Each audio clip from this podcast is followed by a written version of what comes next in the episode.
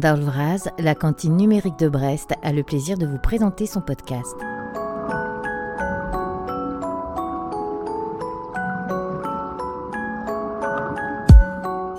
Dans ce 51e épisode du podcast, Jérôme Denis et David Ponty nous entretiennent de leur ouvrage Le soin des choses, politique de la maintenance, paru à la découverte en 2022. Leurs recherches sur les opérations de maintenance et sur les personnes qui y œuvrent permettent d'aller au-delà de discours simplificateurs sur notre monde et sur ses dimensions numériques en particulier, qui ne seraient qu'innovation et standardisation. Ils lèvent ainsi le voile sur sa fragilité et sur les formes de travail et d'organisation invisibilisées nécessaires pour faire durer les objets, les services, les infrastructures et les systèmes.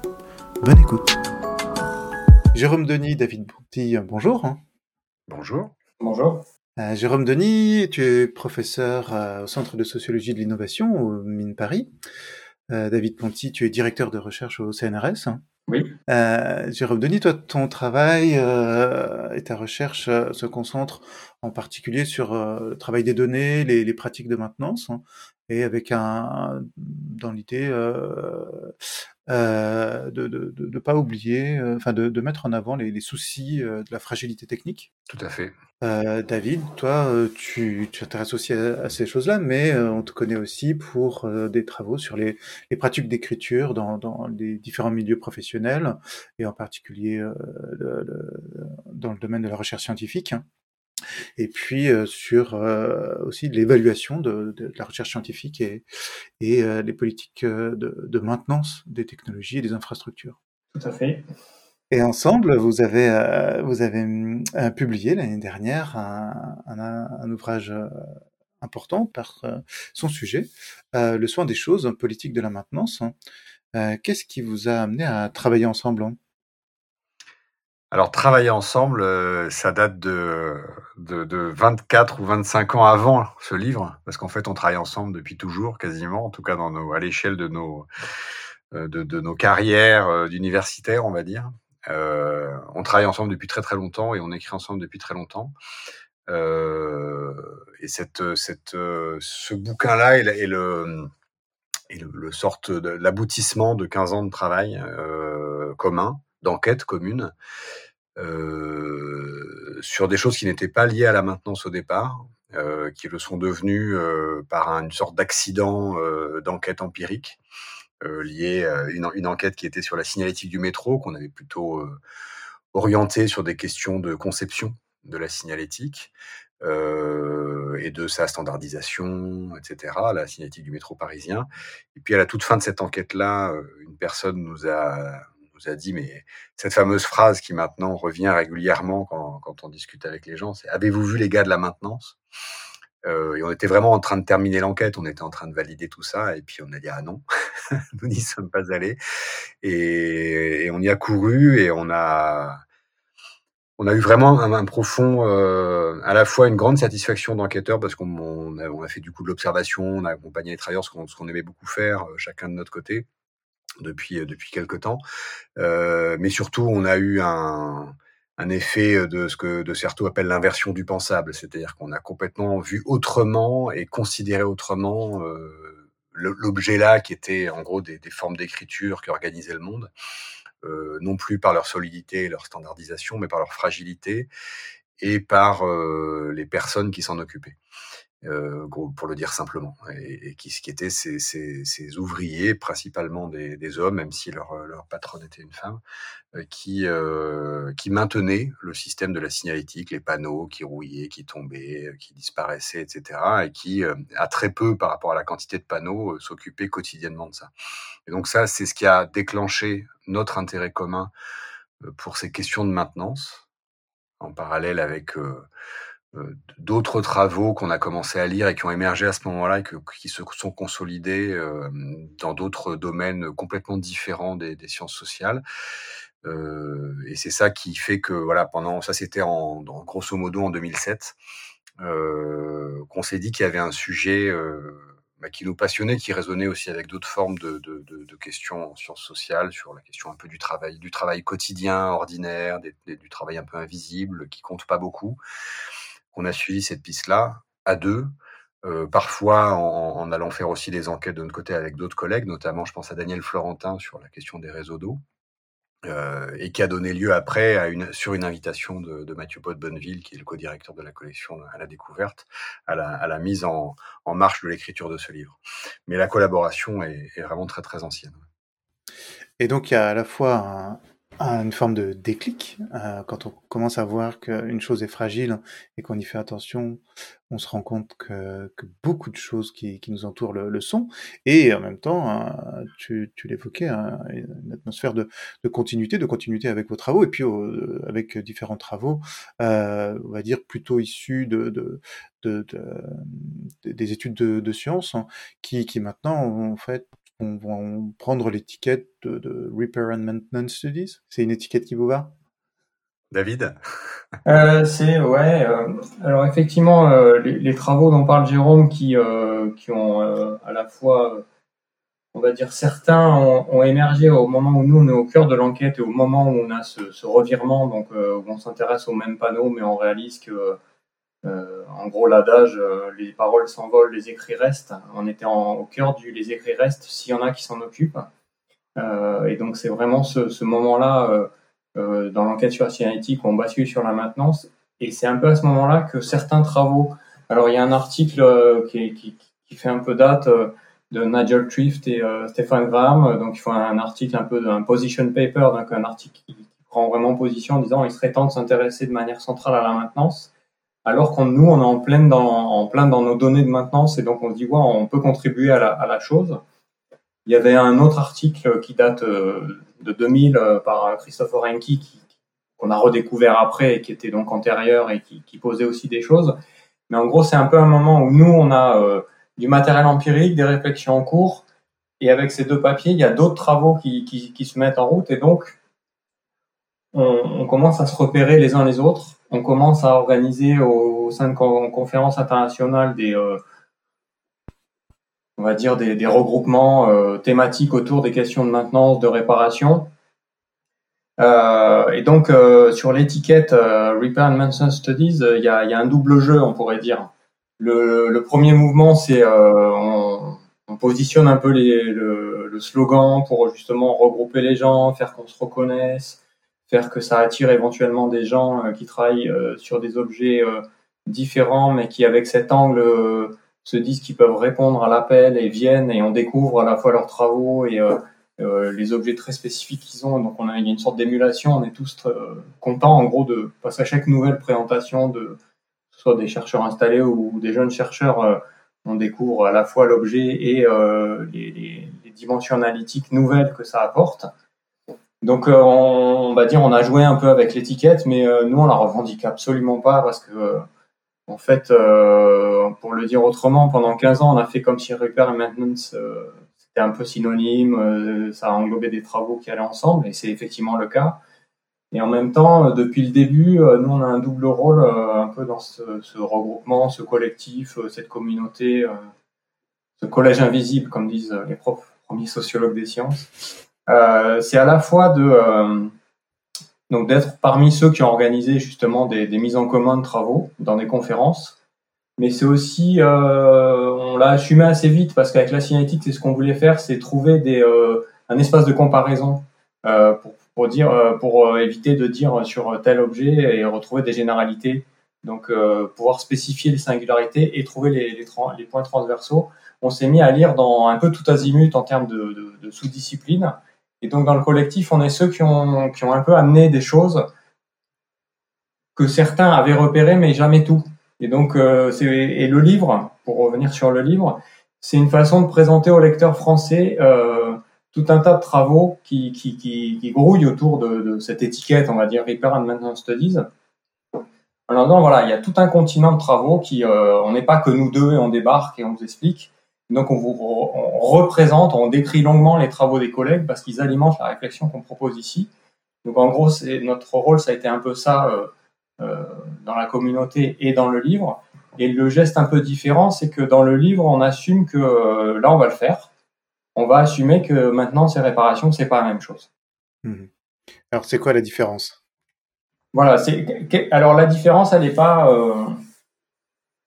Elle est analytique. Elle est analytique. La différence, elle n'est pas, euh, elle est pas, euh, comment dire, euh, il y aurait euh, des actes de réparation et des actes de maintenance clairement distingués. Euh, en gros, deux boîtes très différentes. C'est pas du tout ça. C'est dans la réparation, il y a de la maintenance, et dans la maintenance, il y a de la réparation. Si on, si on devait.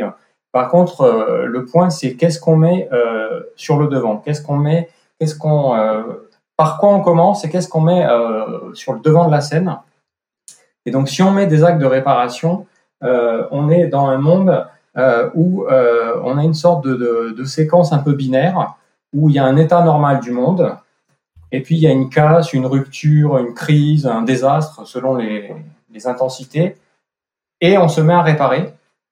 Et la réparation euh, est vouée à restaurer l'ordre euh, tel qu'il était avant, euh, donc euh, ce moment de, disruption. Et donc c'est quand, on met la réparation au premier plan, on est dans cette, euh, dynamique, on va dire, analytique. Alors que ce qu'on euh, décrit dans le livre, c'est que pour les mêmes genres de situations, si on met la maintenance au premier plan, on va en fait assister sur euh, des opérations qui sont pas des événements,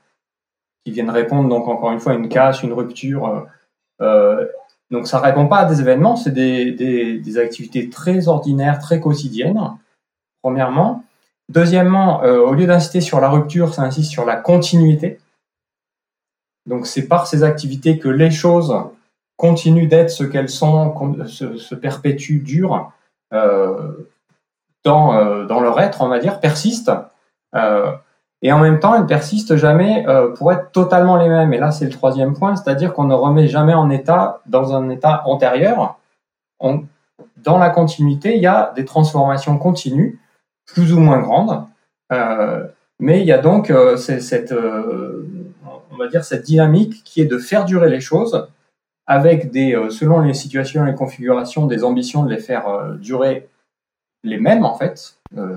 au sens le plus fort du terme. Et même quand on est dans ces modèles très ambitieux, il y a des micro-variations, il, il y a toujours des transformations. Et donc mettre la, la, la, la maintenance au premier plan, au plan analytique, il y, a, il y a toutes ces différences la dernière qui va avec euh, l'événement, c'est que euh, quand on regarde euh, la réparation, on est plutôt dans une forme d'héroïsation. Les réparateurs, souvent des hommes blancs, selon les, configurations, qui viennent donc sauver le monde, pour le dire un peu vite. alors dans la maintenance, on n'est pas dans des héros qui sauvent, on est dans tout le monde, tout un chacun qui, selon les situations, les objets, est impliqué et fait effectivement durer les objets, les technologies les infrastructures. On, on est plus dans l'idée, euh, si je comprends bien, de, de, prendre soin des choses, euh, du monde, pour, euh, pour, faire, pour faire durer ces choses-là. Oui, c'est le terme important effectivement qu'on utilise dans le titre du livre, qui est le soin des choses, qui est un des, une des premières pistes en fait qu'on a très vite euh, identifié et qui a fait un lien euh, pas du tout concerté avec d'autres travaux sur ces questions-là. C'est la question du soin et en anglais du care et de les tous les travaux qui ont qui ont montré euh, la portée à la fois politique et théorique euh, et éthique de penser ces questions de soins euh, qui sont de l'ordre de l'ordinaire, du quotidien, qui sont de l'ordre du non héroïque, du répétitif qui sont dans, des deux, dans certains domaines euh, euh, vraiment de l'ordre du travail invisible féminin, notamment dans l'espace domestique et dans l'espace du soin aux personnes, et que euh, et qu'on essaye de d'élargir à ces questions du soin aux, objets et aux choses. Et c'est vrai que le soin, c'est cette euh, c'est cette chose un peu particulière qui est de l'ordre de la préoccupation, du souci euh, pour euh, le devenir ou la continuité de certaines choses. Alors dit comme ça, c'est très, euh, c'est très philosophique et très général, et en même temps, c'est très prosaïque. C'est vraiment des choses euh, très simples. On prend, on, on essaye de, s'appuyer à la fois sur les travaux de collègues, mais aussi sur des, des, des, des, documents un peu d'actualité ou même des exemples tout simples du quotidien. C'est des choses, euh, euh, euh effectivement, graisser la, la, la, la, la chaîne de son vélo ou, ou nettoyer le filtre de sa machine à laver on peut l'impression, ce sont des choses qui sont de l'ordre du soin, alors euh, voilà, il faut, il faut, faire attention à, ne pas exagérer dans la portée analytique de ça, mais malgré tout, qu'est-ce que dit euh, l'idée de soin? C'est euh, au-delà de la question du souci, ça, dit plusieurs choses. Ça dit notamment que ces objets-là ces technologies ne fonctionnent pas toutes seules. Malgré une prétention parfois dans certains récits un peu de, la modernité, pour le dire vite, on avait un peu tendance à imaginer, avec des promesses même, hein, qui sont faites de choses dont on n'a plus à s'occuper. et c'est même l'idée du confort moderne qui, on va dire, date principalement des années 30, même s'il remonte encore à plus loin, des choses dont on n'a pas à s'occuper et qui est en fait une espèce de, de, de masquage de plein d'activités euh, qu'il est nécessaire encore de faire, qu'on fait faire à certains euh, pour qu'elles continuent de durer. Donc ça, c'est un premier aspect très important. Dans les théories du CARE, cette question de l'autonomie, elle porte plutôt sur la personne en disant attention, il faut se méfier de cette idée de l'autonomie, par exemple. Euh, et nous, c'est voilà, on le déplace du côté des technologies. L'autre élément très important dans les théories et les, réflexions sur le soin, c'est cette idée d'une fragilité qui serait la condition commune, en fait, qui n'est pas euh, euh, à l'écart entre euh, le malade et le sain, par exemple, mais qui est l'idée d'une fragilité commune à toute chose, et, à toute personne d'abord, qui est vraiment l'opérateur très important des théories du, du, care et des questions de soins, et que là aussi on déploie en montrant que les mainteneuses et les mainteneurs quand on les observe, quand ils appréhendent les objets et qu'ils s'en occupent, ils partent de cette idée-là. Une chose est forcément fragile. Euh, c'est pas un, pas un défaut, pour le dire encore autrement. C'est, la, la condition normale, c'est la situation normale. donc c'est très proche et c'est très intéressant de mettre ça en, en, en, avant et en lumière parce que ça permet de, euh, au-delà d'un aspect qui peut être un petit peu provocateur euh, comme ça au, au premier, au, à, à la première impression, euh, c'est un, c'est un vrai opérateur euh, politique et c'est un, un opérateur éthique dans le sens que on peut pas avoir des grands principes généraux euh, qui seraient de l'ordre de la morale et de la justice. C'est ce qu'ont très bien montré les grandes autrices du, du, du, Caire, Gilligan ou Tronto. Le soin, c'est une affaire située, c'est une affaire, c'est, c'est quelque chose qui est au contact ici et maintenant, et c'est quelque chose qui traite de, de, d'un, d'un problème bien spécifique, bien particulier, en singularité. Euh, de la chose maintenue ou de la personne dont on prend soin. Donc ces connexions-là nous, nous, nous, paraissent assez essentielles et, pas qu'à nous. C'est pour le coup, c'est une question qui, qui, traverse une grande partie des travaux euh, qu'on évoque dans le livre. Et, euh, et c'est assez fructueux parce que ça a aussi l'avantage que les gens qui travaillent sur le soin, on a beaucoup, on a eu beaucoup d'une réception assez importante du côté du monde hospitalier. Cette connexion, il la refond dans l'autre sens quand on reparle des gens euh, qui sont plutôt des mainteneurs, c'est plutôt souvent des hommes d'ailleurs qui, qui, prennent soin des bâtiments, par exemple des instruments, etc. Ils se disent ah oui, c'est vrai qu'il y a une connexion avec les euh, aides-soignantes, par exemple, et, et, ça recrée, ça, ça peut recréer des, des, enfin créer tout court, pas, pas recréer, créer des espaces de discussion et de mise en commun de préoccupations, euh, voire d'organisation du travail, qui sont euh, qui sont vraiment très intéressants. Et ça vient aussi à l'encontre d'un autre euh, récit simplificateur, euh, qui est celui de, euh, qui concerne souvent l'informatique, le, numérique, et, ce qui vient avec, qui est le, récit de la nouveauté, du jetable. C'est un point crucial qui est, qui est très bien traité, par exemple, par David Edgerton, qui est un, historien des, des, des, techniques, qui dit c'est problématique parce qu'en fait, l'histoire des techniques, c'est une histoire de l'invention. Euh, c'est l'histoire de l'innovation en plus simplifiée. Euh, et, donc en fait, ça masque une série de choses qui continuent d'être présentes, euh, même si elles sont très anciennes et qui sont souvent, comme il dit, créolisées dans des lieux en plus qui sont peu qui sont peu présents dans l'histoire des techniques, qui sont évidemment les pays du Sud, les pays pauvres ou les espaces pauvres dans les pays dans les pays riches. Et, euh, et, et, en fait, il y a un enjeu effectivement de, de, de rompre avec l'obsession pour l'innovation euh, et pour le jetable. Pour euh, c'est Pierre Kay hein, dans son livre Durée, qui est vraiment un livre très intéressant. Il y a récemment une, une, une, un entretien avec lui qui vient de sortir dans la revue Études, qui, qui, qui redit très simplement et très justement beaucoup de choses de son livre qui dit que voilà le l'enjeu c'est de sortir des ornières de, du modèle schumpeterien de la destruction créatrice quoi. C'est c'est ce qui est qui est quand même quelque chose qui a qui, a, qui guide aujourd'hui une grande partie du monde, euh, notamment dans les nouvelles technologies, euh, qui prétend effectivement euh, faire de l'innovation euh, disruptive une espèce de bien en soi, euh, c'est-à-dire quelque chose qui est décorrélé même de pourquoi est-ce qu'on fait ça. Je suis passé euh, hier devant un hôpital. Euh, alors je ne sais pas si je vais retrouver tous les verbes, mais il y avait soigner, former, innover et puis un quatrième terme. Mais on voyait très bien que le terme innover ne faisait absolument aucun sens dans cette histoire parce que, enfin, en tout cas, c'était pas la même chose. C'est-à-dire innover, mais on ne comprend pas du tout euh, quel est le l'apport de cette de cette espèce d'injonction. Euh, et, et, et, par ailleurs, euh, l'obsession pour l'innovation, euh, cette idée que la valeur, par exemple, c'est principalement créée par ces moments d'innovation destructrice, enfin de, de, de, destruction créatrice, ça, ça, ça, ça masque une réalité. C'est-à-dire que les ingénieurs sont un des, un des chiffres qu'on donne généralement, notamment dans l'informatique, en fait, les ingénieurs sont plutôt 80% à faire du travail de maintenance, justement, plutôt que de l'innovation. Euh, ça masque vraiment, en fait, l'état réel, actuel, de ce que c'est que le mode d'existence des technologies, y compris nouvelles. Il faut les, entretenir, les faire durer, à moins d'organiser effectivement un monde du jetable,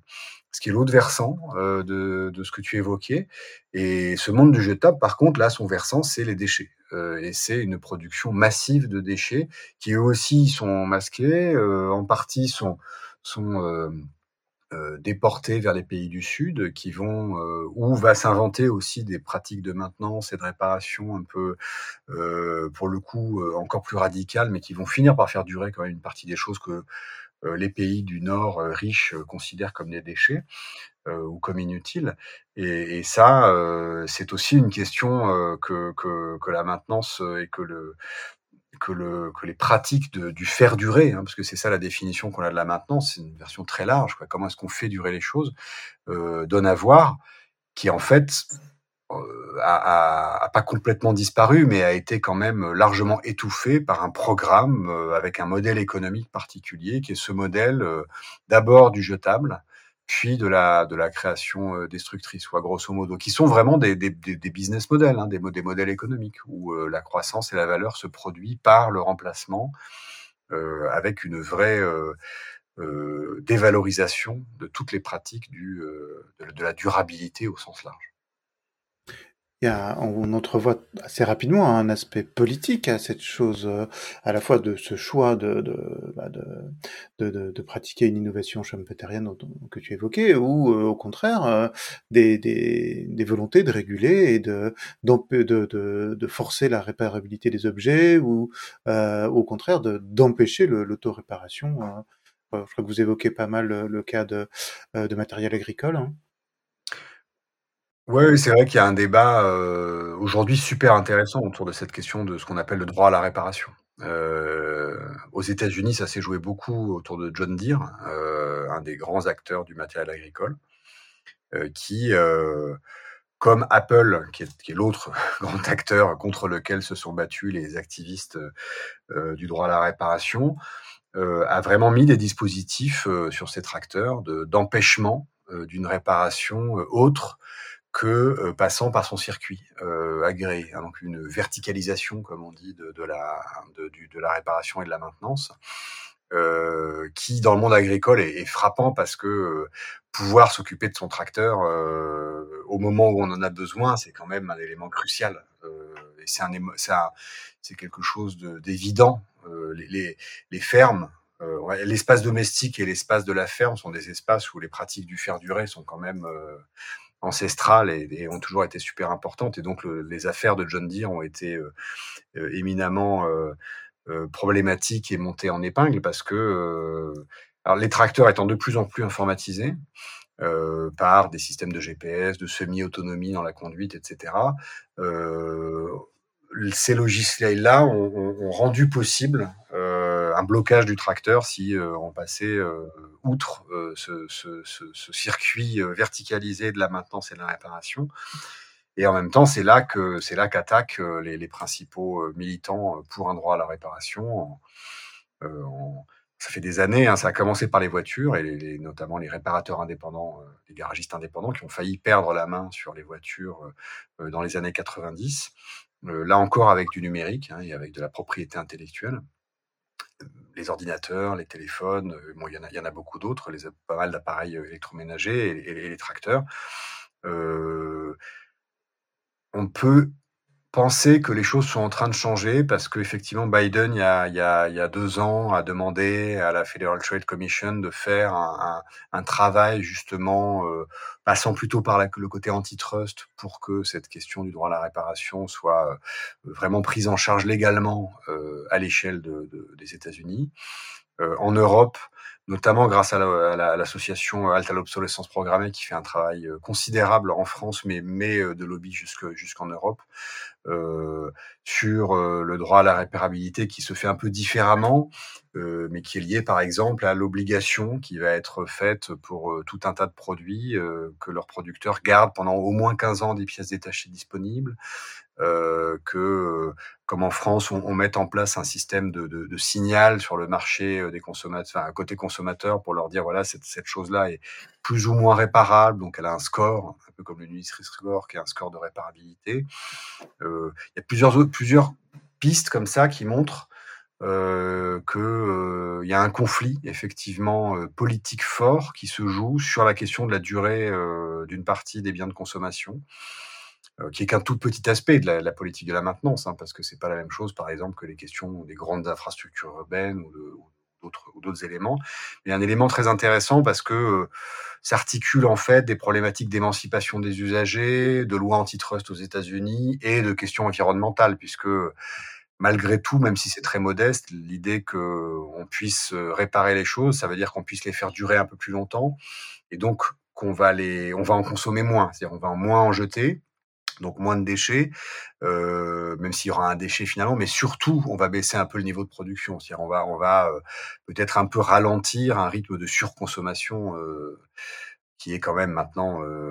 partagé par beaucoup comme étant problématique. Si je peux rajouter sur, sur la déclinaison des politiques.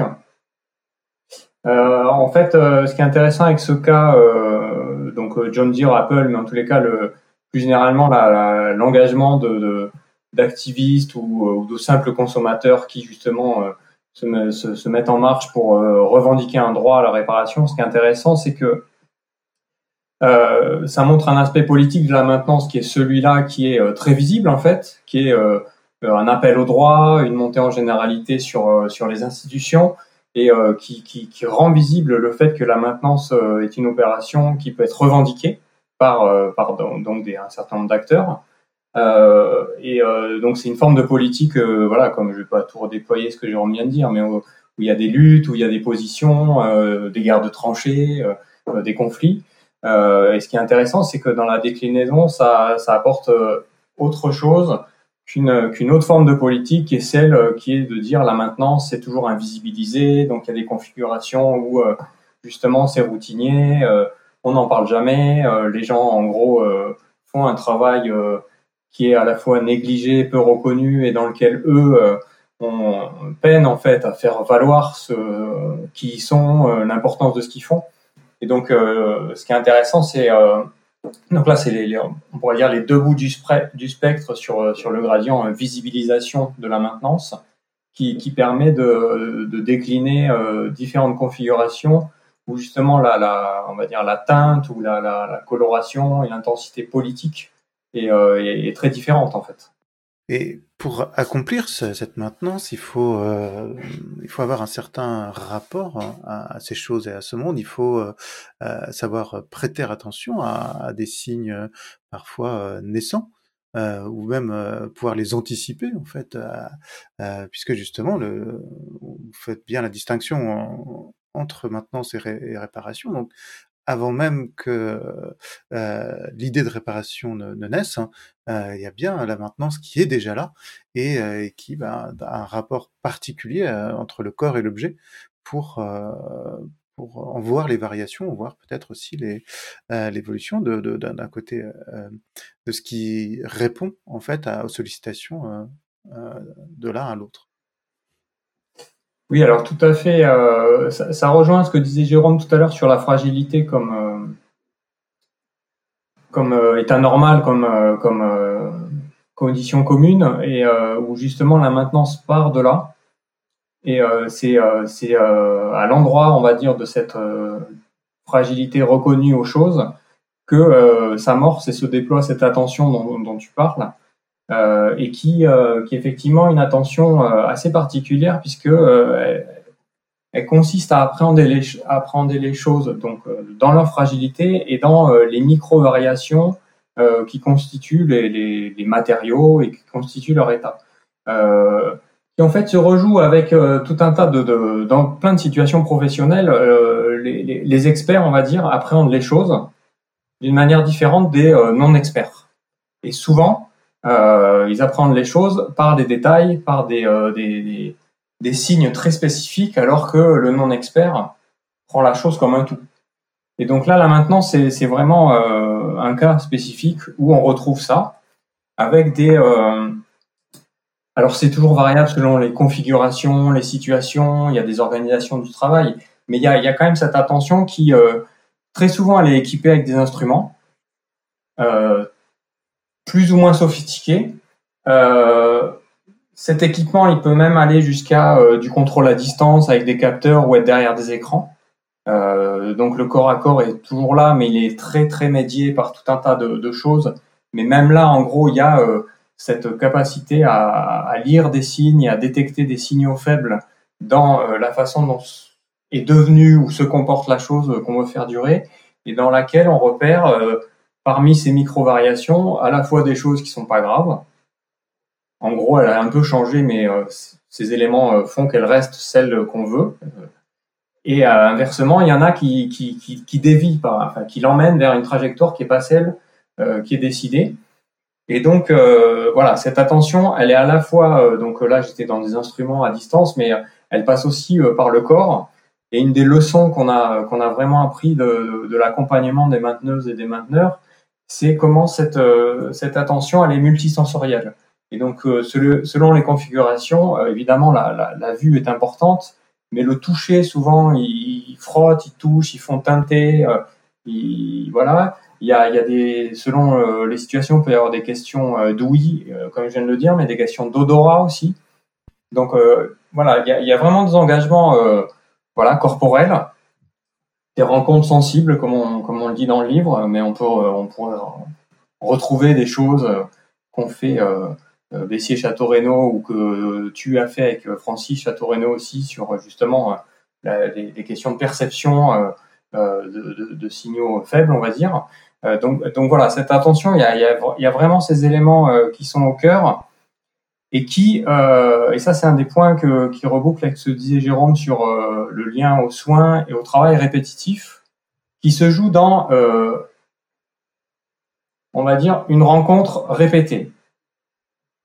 Alors selon les situations, ça peut être tous les jours, toutes les semaines, tous les mois, tous les cinq ans. Ça dépend encore une fois des, des, types d'objets et des configurations mais on est sur une répétition qui font que euh, l'attention, on va dire, et l'expertise s'aiguisent au fur et à mesure, et au point que certains euh, euh, sont capables de repérer des variations qui vont caractériser de manière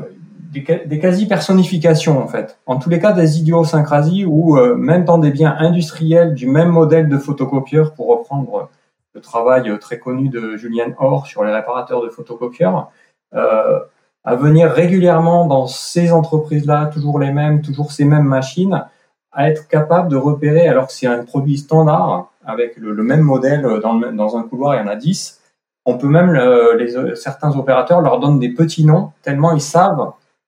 comment elles fonctionnent dans leur spécificité singulière à elles, et qui permet justement au coup d'œil, au coup d'oreille, au toucher de, la, de, telle chose, ou même en regarder dans la poubelle comment est froissé le papier, à savoir parce que cette machine,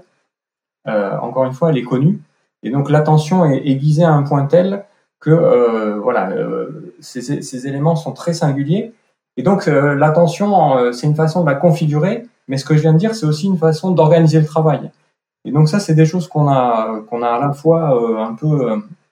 pointé dans le livre, mais qu'on découvre encore plus avec les invitations qu'on a auprès de professionnels euh, euh, auxquels donne lieu justement l'apparition du livre, c'est qu'il y a des organisations du travail assez différentes et une des, des, façons de, de, on va dire de, de, faire valoir la maintenance, c'est de garantir que euh, on a des équipes qui sont attachées à des parcs d'objets plutôt qu'à des organisations qui optimisent les flux sans se soucier de l'attachement des opérateurs à, encore une fois, des parcs d'objets et donc de les faire varier. Et on perd toute cette connaissance dont je viens de parler liée à cette attention très spécifique. Jusqu'ici, on a évoqué plutôt une relation, cette relation du soin comme plutôt positive, euh, mais il y a des, moments où les, les, les objets, euh, les choses se, euh, rebellent ou, ne, résistent en fait à ce travail de maintenance. Oui, c'est un point vraiment super important, euh, parce qu'il y a un risque énorme, et c'est vrai de tous les travaux sur le soin aussi, euh, de romanticiser euh, cette, activité en disant c'est un monde merveilleux, on fait tous très attention, et, et toutes et tous, voilà, on fait durer les choses, comme si c'était, comme si d'ailleurs c'était quelque chose de désirable en général. Et il y a un double, il y a un double problème avec ça, c'est-à-dire qu'il y a un problème très très global qui est qu'on peut pas tout faire durer. Donc il y a aussi, aussi un enjeu politique dans cette histoire-là. Qu'est-ce qu'on fait durer, dans quelles conditions? Et puis il y a euh, effectivement la situation concrète de qu'est-ce que ça veut dire de faire durer telle, telle ou telle chose, notamment dans les mondes professionnels où euh, finalement euh, les conditions de travail euh, par ces corps à corps qu'évoquait David dans la, la, dimension attentionnelle, mais qui deviennent, qui s'intensifient dans les interventions de maintenance, puisqu'il faut euh, resserrer quelque chose, euh, retoucher tel aspect, intervenir, parce que la maintenance c'est une forme d'intervention. Il peut y avoir de la violence euh, et euh, et, euh,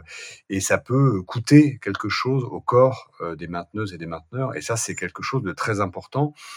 qui euh, accentue encore euh, ce deuxième aspect de la politique qu'évoquait David tout à l'heure, c'est-à-dire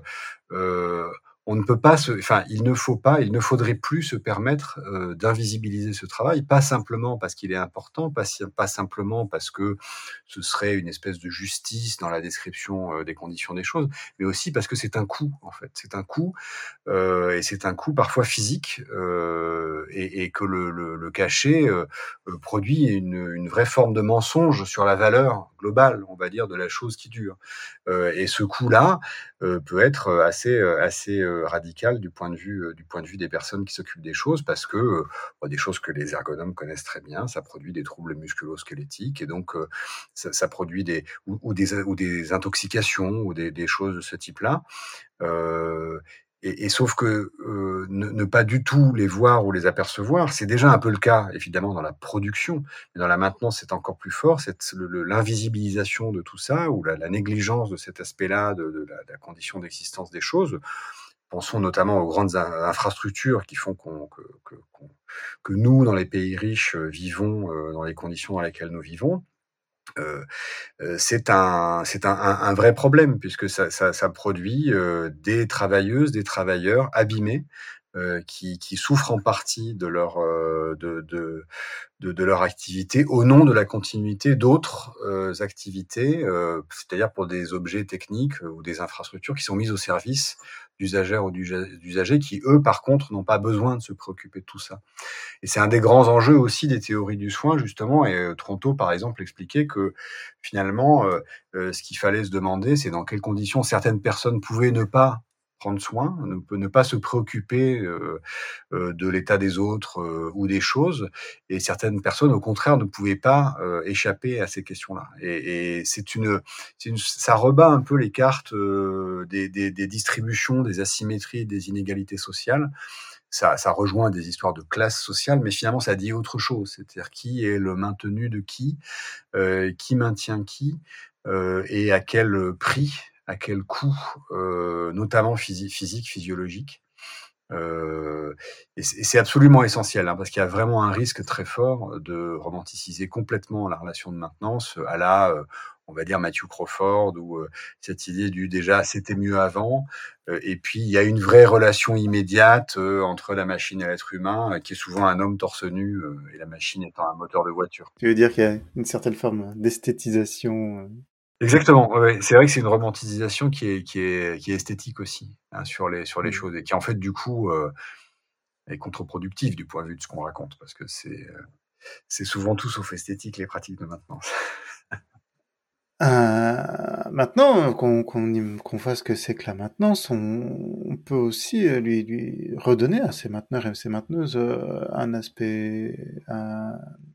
pouvoir sur les choses qui est celui d'évaluer, de, décider ce qui doit être maintenu, comment le maintenir, parce que euh, finalement, euh, nettoyer, réparer, graisser, euh, remettre en place, c'est aussi euh, décider de, de, de, ce que doit être la forme ou de dans quelle direction elle doit aller. C'est aussi peut-être aller, euh, c'est aller à l'encontre du temps et c'est choisir ce qui doit, euh, ce que le, ce sur quoi le, le, le, temps peut faire son œuvre ou pas. C'est aussi parfois enlever une patine que certains auraient préféré conserver. oui, effectivement, il y a, y, a, y, a, y a, des questions donc faire durer, il y a, des questions de définition en fait euh, du temps et euh, de la façon dont euh, justement il est constitué en problème selon les objets, selon les configurations. alors ce qu'on a essayé de faire dans le livre, c'est identifier des, des gradients dans, on va dire,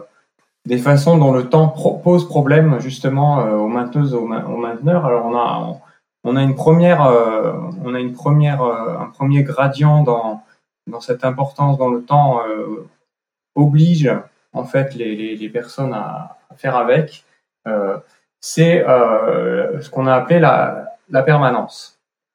Et donc une forme très très ambitieuse où là la configuration, les configurations, puisqu'on compare des choses un peu bizarres, mais c'est un peu pour prendre le lecteur euh, à contre-pied et en même temps euh, jouer quand même l'heuristique de, la mise en, comparaison entre des panneaux de métro ou le corps de Lénine, euh, le corps de Lénine étudié par un collègue Alexei Urchak. Et donc la question, c'est en gros se donner des moyens très ambitieux pour que la chose dont on, veut faire durer, donc là des panneaux, un, système signalétique ou le corps d'un homme d'État, se donner les moyens pour que euh, on fasse durer de manière éternelle, permanente, euh, et donc prendre le, temps comme quelque chose qui est euh, problématisé comme quelque chose qui va être un éternel présent. Et donc ça suppose des moyens assez considérables. ça suppose également dans la façon dont la chose est constituée de faire des choix entre des éléments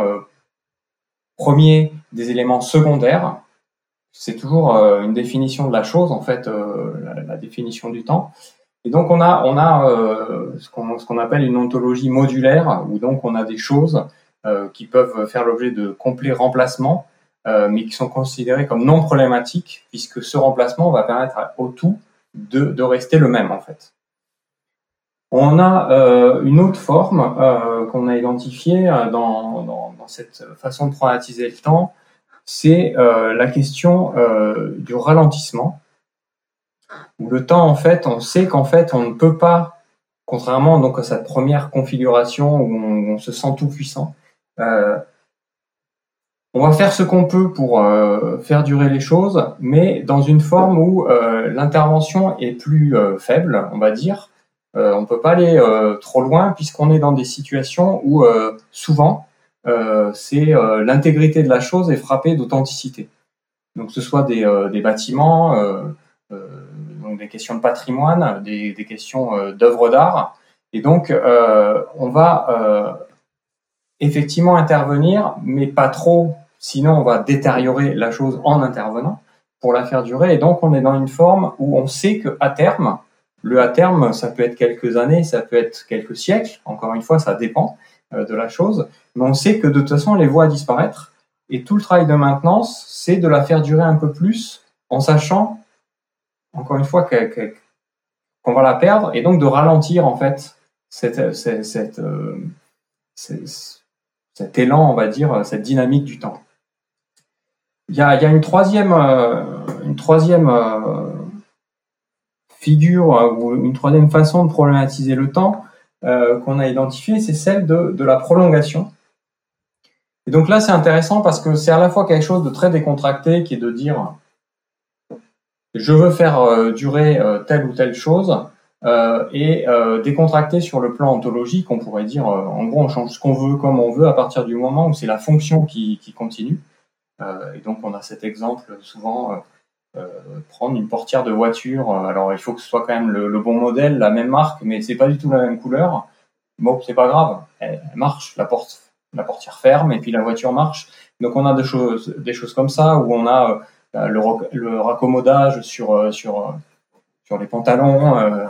avec nos enfants qui adorent se mettre à genoux. Enfin voilà, on a des choses comme ça. Et donc on a une forme euh, où en gros c'est de faire durer un peu plus la chose, mais dans une forme très décontractée avec une forme d'intervention assez euh, assez minimale ou assez simple en termes de normes et de critères qui viendront l'encadrer. Et en même temps, euh, cette figure de la prolongation, c'est celle qui précisément donne lieu aux luttes et aux conflits dont on parlait tout à l'heure sur le droit à la réparation, avec des objets euh, qui sont euh, complètement verrouillés par rapport à, à, cette capacité de problématiser le temps comme euh, d'en faire un problème de prolongation. Et puis il y a un quatrième, un quatrième élément qui dans, dans, dans, dans, la liste est plutôt une ligne de fuite, puisque c'est quelque chose qu'on n'a pas étudié nous-mêmes non plus, mais qui en plus inverse la chose. C'est pas comment le temps est un problème pour les humains qui cherchent à faire durer des choses, c'est comment en fait des choses s'imposent et donc continue de durer alors que c'était pas euh, prévu, c'est pas ce qu'on voulait en tant qu'humain. Et donc euh, c'est quelque chose qu'on identifie avec la, question de l'obstination. Donc on a une collègue qui a travaillé sur un, satellite euh, qui, qui, montre comment en fait bah, il continue d'envoyer des, données, comment il continue en gros d'exister et de, fonctionner après la fin de son programme scientifique, technique les politiques de l'institution qui, qui l'a mis en, orbite, euh, et donc qui, euh, oblige à tout un tas de choses de, de, la part des personnes qui, étaient attachées et qui continuent à être attachées, mais d'une autre manière euh, qui nous touche beaucoup plus euh, globalement, il y a la question des déchets nucléaires, et donc qui continuent à s'obstiner alors que pour nous, en gros, ils sont finis, on n'en a plus besoin, mais ils sont là, ils nous appellent, et ils obligent par leur présence et leur qualité à ce qu'on s'en occupe. Euh, la question des plastiques aussi, des microplastiques, est une manière euh, de, euh, de saisir cette forme de l'obstination où, alors qu'on en a, on avait fini avec ces objets qui sont devenus des déchets et qui en fait continuent d'être là et qui obligent à s'en occuper. Et peut-être sur cet aspect du, temps, c'est un point assez important, on va dire, en sciences sociales. On a eu tendance un peu à dire, bon, le temps n'existe pas, le temps est une construction de l'être humain qui, qui l'a produit avec plein d'outils euh, pour le mesurer euh, et organiser le monde. Et, euh, et, en fait, ces histoires de maintenance et cette question de faire durer le, le, les choses permet de voir qu'il y a des, sites, des, des endroits où, euh, où les êtres humains se posent cette question-là comme quelque chose qu'ils subissent et qui leur pose un problème, et pas du tout quelque chose qu'ils maîtrisent et qu'ils organisent. Euh. et donc ça, ça, ça, déroute un peu hein, une sorte de regard dans un débat plus philosophique sur ce que c'est que le temps, donc un grand débat, euh, mais qui qui est un point important parce que euh, on a un geste là qu'on n'a pas du tout mentionné, le, le, geste un peu global du livre, c'est cette idée que on peut apprendre euh, des questions des mainteneuses et des mainteneurs. C'est-à-dire qu'ils nous, ils ont aussi, euh, c'est une manière très particulière de faire euh, des sciences sociales, de la sociologie ou de la philosophie, et de considérer que ce sont ces personnes-là qui sont des experts ou des expertes très particulier puisque ce sont souvent plutôt des gens en bas de l'échelle euh, des professions ou des activités, euh, mais qui nous apprennent véritablement à poser et à formuler des questions euh, les plus philosophiques, hein, parce que c'est un livre qui est dans une, collection de philosophie, qui s'appelle Terrain philosophique. Mais qui les, qui porte à la fois d'une manière très ambitieuse sur un plan un peu, on va dire, conceptuel, qui invite à une conceptualisation ou à comprendre des, aspects conceptuels euh, qui peuvent nous aider à penser d'autres choses, mais qui le font de manière très pratique, très concrète, comme des problèmes euh, qu'elles rencontrent euh, précisément, de manière située. Et cette question du temps est un bon exemple pour ça. que c'est vraiment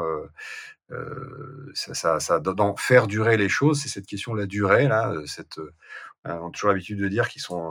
les, les, mainteneurs, les mainteneuses sont, sont très bergsoniens, euh, mais qu'après en même temps ils, ils, ils, se tartent entre guillemets, ils se, ils se coltinent cette question de la durée, de manière très concrète, et c'est extrêmement intéressant de comprendre la, la la diversité de tout ça, hein, puisque c'est aussi, comme tu le soulignais au tout départ de ta question, des enjeux aussi politiques de qui décide, dans quelles conditions, euh, euh, qu'est-ce qui, qu'est-ce qui se joue autour de toute cette, euh, cette forme de problématisation du temps de la chose et du coup de la chose elle-même à chaque fois. Est-ce que vous ou comment vous vous traitez, des formes dans lesquelles, cette maintenance devient une forme d'enrichissement, devient une forme de valeur, hein, en elle-même? Tu tu évoquais, David, le cas du du pantalon qu'on reprise. Finalement, chez certains collectionneurs, c'est cette cette forme-là même qui qui qui va être recherchée. on peut penser, euh, aux, enfin, à de nombreuses œuvres d'art ou objets de collection dont le, les certificats de maintenance vont, rendre l'objet encore plus souhaitable, authentique? Oui, c'est une grande question qui est un peu quand même un, des angles morts du livre, qui est qu'il y a des domaines et des endroits où la, la maintenance est, hautement valorisée, dans, des configurations très différentes. Notamment sur la question d'authenticité, effectivement, c'est un, un, point crucial. Évidemment, les œuvres d'art, le, patrimoine. Alors, ça n'empêche pas qu'il y ait des conflits. On, la, on l'attrape, la question de l'authenticité, pour montrer la variété des réponses possibles à la question de l'authenticité. Mais malgré tout, dans le monde de l'art, par exemple, les mainteneuses et les mainteneurs, on peut pas complètement dire que ce soit des, euh, des petites mains complètement invisibles. Même si et ça, c'est le travail de Jones et Yarrow, par exemple, qui viennent de sortir un bouquin sur la restauration patrimoniale qui est super intéressant et, qui, dont on, on cite quelques articles. C'est malgré tout le maçon ou vraiment la personne qui est en contact avec la chose et qui n'est pas celle qu'on voit le plus souvent et qui est le moins au, au grade dans ces histoires-là, qui va qui va quand même se, se, vraiment se coltiner ces questions-là précisément et faire l'épreuve précise de même la doctrine, etc. Et là, la valeur, elle n'est pas complètement constituée à cet endroit-là quand même. Mais c'est vrai qu'il y a des domaines, alors il y en a plusieurs, hein, il y a euh, ceux que tu viens d'évoquer, mais il y a aussi des domaines industriels où euh, euh, la maintenance euh, euh, est, au contraire une espèce de vache à lait dans le monde, dans le monde de l'industrie, où on a retourné les choses et on est à basculer du côté de l'économie de la fonctionnalité. C'est-à-dire que, et d'un certain point de vue, Apple et John Deere, c'est ce qu'ils font. quand ils font la lutte, qu'ils empêchent les petits réparateurs indépendants ou les, consommateurs eux-mêmes de maintenir, c'est bien parce qu'en fait, ils captent une forme de valeur de la maintenance. alors une valeur à, plein d'égards. Euh, pour Apple et John Deere, c'est compliqué sur des, biens de consommation, donc on ne sait pas bien dans quelles conditions, est-ce qu'ils jettent euh, ou pas, enfin quelle est, comment ils produisent cette valeur-là, parce qu'ils sont quand même dans le modèle du remplacement. Mais dans le monde industriel, cette valeur est, complètement constituée dans cette idée que c'est un service, c'est un objet très complexe, on s'en occupe et on vous livre euh, où on vous donne accès à quelque chose, par exemple des moteurs d'avion, euh, qui sont en fait des temps de vol. Euh, et vous n'avez plus du tout à gérer cette question-là, non, c'est nous qui nous en occupons. Et là, l'hypothèse, et notamment les travaux euh, euh, qui se penchent sur ces questions-là, on pense à Alina Surubaru, avec qui on a discuté récemment, qui travaille sur ces questions-là dans le domaine militaire, euh, se jouent d'autres enjeux euh, de captation pour le coup de la valeur de la maintenance, avec même la production d'une espèce de, de, de, boîte noire un peu sur, euh, bah oui, ben là du coup c'est de la maintenance, c'est de l'entretien, on peut pas bien expliquer pourquoi, mais ça coûte tant, quoi. et ça coûte beaucoup plus cher que la chose simplement qu'on vend et, que, et, dont vous vous occuperez après. Donc ça c'est un angle, euh, c'est un peu, un point qu'on qu mentionne et qu'on évoque très rapidement dans le livre, mais qui est très intéressant, qui est un élément pour montrer que euh, cette idée de la non-valeur de la maintenance, elle, elle, elle, est quand même très répandue et c'est une problématique très générale euh, et, et, et, les rebonds différents qu'on a sur les différentes invitations, qu'on rencontre plein d'autres domaines professionnels qu'on n'avait pas rencontrés, on voit que c'est quand même une problématique absolument fondamentale. Mais il y a des endroits particulier où c'est inversé. Euh, et c'est très intéressant parce que ça montre des enjeux politiques et des enjeux de conflits sociaux et de redistribution du travail ou des responsabilités euh, qui invitent justement à complexifier euh, pour pas avoir une lecture trop simpliste. De même qu'il faut pas avoir une lecture trop euh, romanticisée de cette histoire-là. Il faut pas non plus avoir quelque chose de trop euh, misérabiliste qui viendrait à dire euh, par nature la maintenance c'est ce qui est invisible, machin, etc. Et, ou c'est ce qui est sans valeur. C'est qu'il y, y, y a des endroits effectivement on a peu étudié où, euh, où ces questions-là sont, sont, sont cruciales. Et c'est vrai qu'on peut mentionner aussi le travail de Yael Kreplak, par exemple, sur euh, les, les, les, documents qui accompagnent euh, les œuvres d'art, euh, qui témoignent précisément des différentes activités de maintenance et qui sont cruciales pour stabiliser et, et, et, euh, et consolider la valeur de ces œuvres d'art. Euh, merci beaucoup, Jérôme Denis, David Fonti. Hein. Merci et merci pour ces questions précises et, et attentionnées. merci pour l'invitation. Cet épisode touche à sa fin. Nous espérons qu'il vous aura intéressé. Envoyez-nous vos questions, commentaires et propositions par email à coucou@lacantine-brest.net ou via Twitter. À très bientôt.